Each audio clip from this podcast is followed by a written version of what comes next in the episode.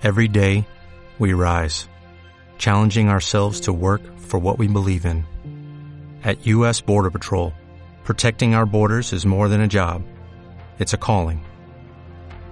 Agents answer the call, working together to keep our country and communities safe. If you are ready for a new mission, join U.S. Border Patrol and go beyond. Learn more at cbp.gov/careers.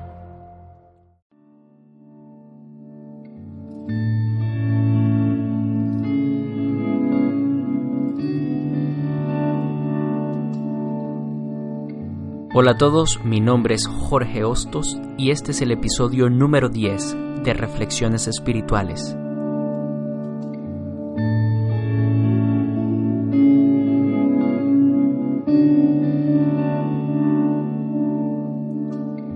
La oración es la dirección piadosa del alma hacia Dios, la conversación del corazón con Dios a través de la cual el hombre derrama sus sentimientos ante Él teniendo presente a Dios invisiblemente ante sí mismo. Es la elevación de la mente y el corazón hacia Dios. Con ella, el hombre se despega de la tierra hacia los coros angélicos y llega a ser el participante de su bienaventuranza. La oración es el incienso que más agrada a Dios, el puente más seguro para traspasar todas las tentaciones en las olas de la vida la roca sólida de todos los que tienen la fe, el puerto bueno, la ropa divina que viste el alma con la bondad y la hermosura. La oración es la madre de todos los hechos buenos, ella es la guardiana de la pureza del cuerpo. El sello de doncellez, la cerca segura contra todas las astucias de nuestro enemigo eterno ahuyenta a los enemigos con el nombre de Cristo, pues no hay otro instrumento más fuerte que éste en la tierra o en el cielo. La oración es la consolidación del mundo, ella apiada a Dios por nuestros pecados, es el puerto resistente a las olas, es la iluminación de la mente, es el rompimiento de la tristeza, nacimiento de esperanzas, es calmante de ira, es la abogada de todos a quienes está juzgando, la alegría de los que están en mazmorras y salvación de los que padecen. La oración hizo que un gran pez se convirtiera en el hogar de Jonás. A Ezequiel le volvió de la puerta de la muerte hacia la vida. Transformó en rocío la llama para los jóvenes babilónicos el gran profeta Elías cerró el cielo con la oración, así que no hubo lluvia durante tres años y seis meses. Cuando ni siquiera los apóstoles pudieron expulsar espíritus malignos, el Señor les dijo, esta clase no puede echarse si no es con oración y ayuno, según lo que leemos en el Santo Evangelio, según Mateo capítulo 17, versículo 21.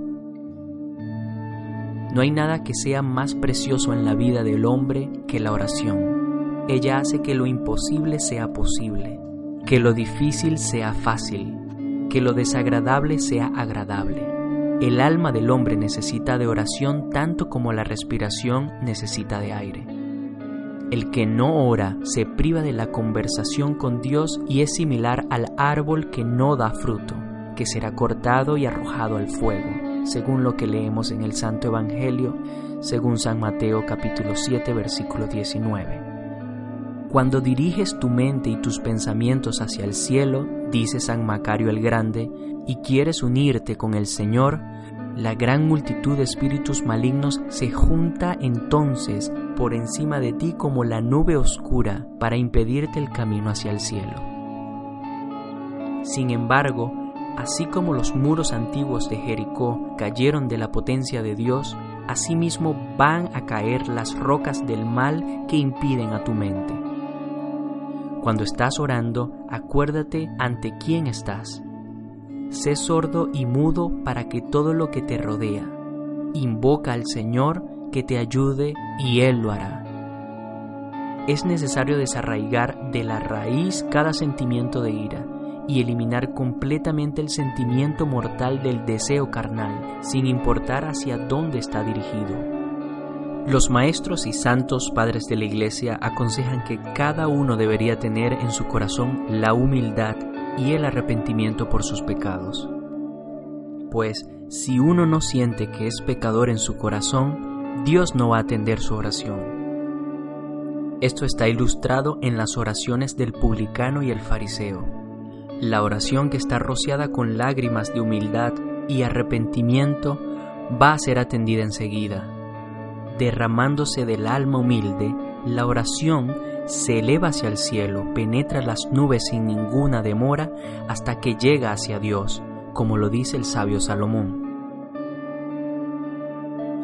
Cuando es el tiempo de orar, no hagas ningún otro trabajo, porque los demonios se ocupan de distraerte con cualquier trabajo. Si tu alma se endulza con algunas palabras de oración, sigue orando porque eso significa que el Espíritu Santo está allí contigo. Orad sin cesar, dijo el apóstol, para no caer en tentación.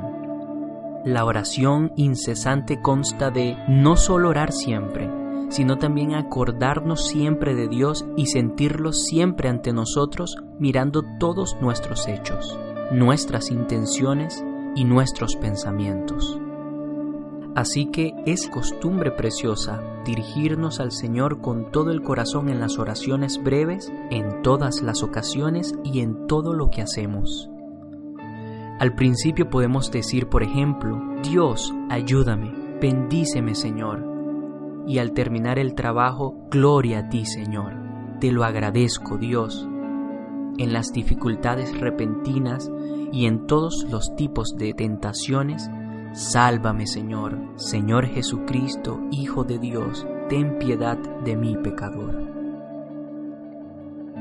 Es necesario orar no solamente cuando sí tenemos ganas de orar, sino hemos de orar también cuando no tenemos la aspiración, tampoco la benevolencia para eso, cuando nos alejamos de la oración por causa de la pereza, del sueño, del olvido u otro motivo.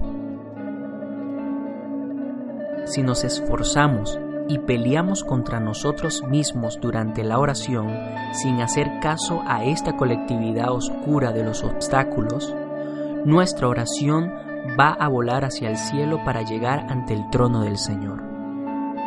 La noche es muy conveniente para la oración solitaria, porque entonces es cuando todo se calma, todo se apacigua y la oración dirigida a Dios en el silencio de la noche desde la profundidad del corazón será oída y el alma recibe la bendición doble. Durante este tipo de oración, todo malicioso diablo se revela y ataca con la fuerza particularmente grande a los que están orando en medio de muchas tentaciones. Pero entonces la bendición divina se multiplica para ayudarlos espiritualmente. Según la opinión general de los santos padres de la Iglesia, la oración como hija obedece y cumple los mandamientos del Santo Evangelio y a la vez es madre de todas las virtudes.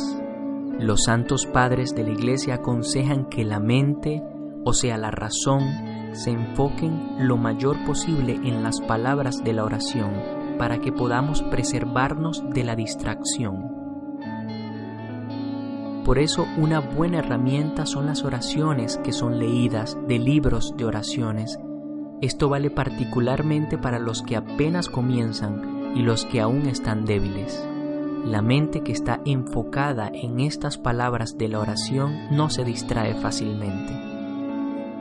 Si mientras estás orando tu mente se distrae y no está elevada hacia el cielo y hacia Dios, que tu espíritu no decaiga sino que lo debes redirigir y atar a las palabras de la oración. A pesar de esto, esta oración no estará sin frutos, aunque no fuera pura totalmente.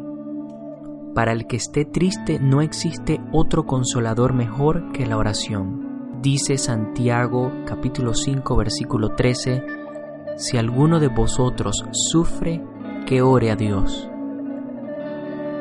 Si sucede que alguno le pide a Dios algo y no es escuchado, esto puede significar que Dios escucha la oración, pero quiere poner a prueba la perseverancia del que se lo pide. Y cuando éste persevera hasta el fin, es entonces cuando recibe más de lo que pedía. O puede significar que el que pide no recibió lo que pidió porque sería malo para él.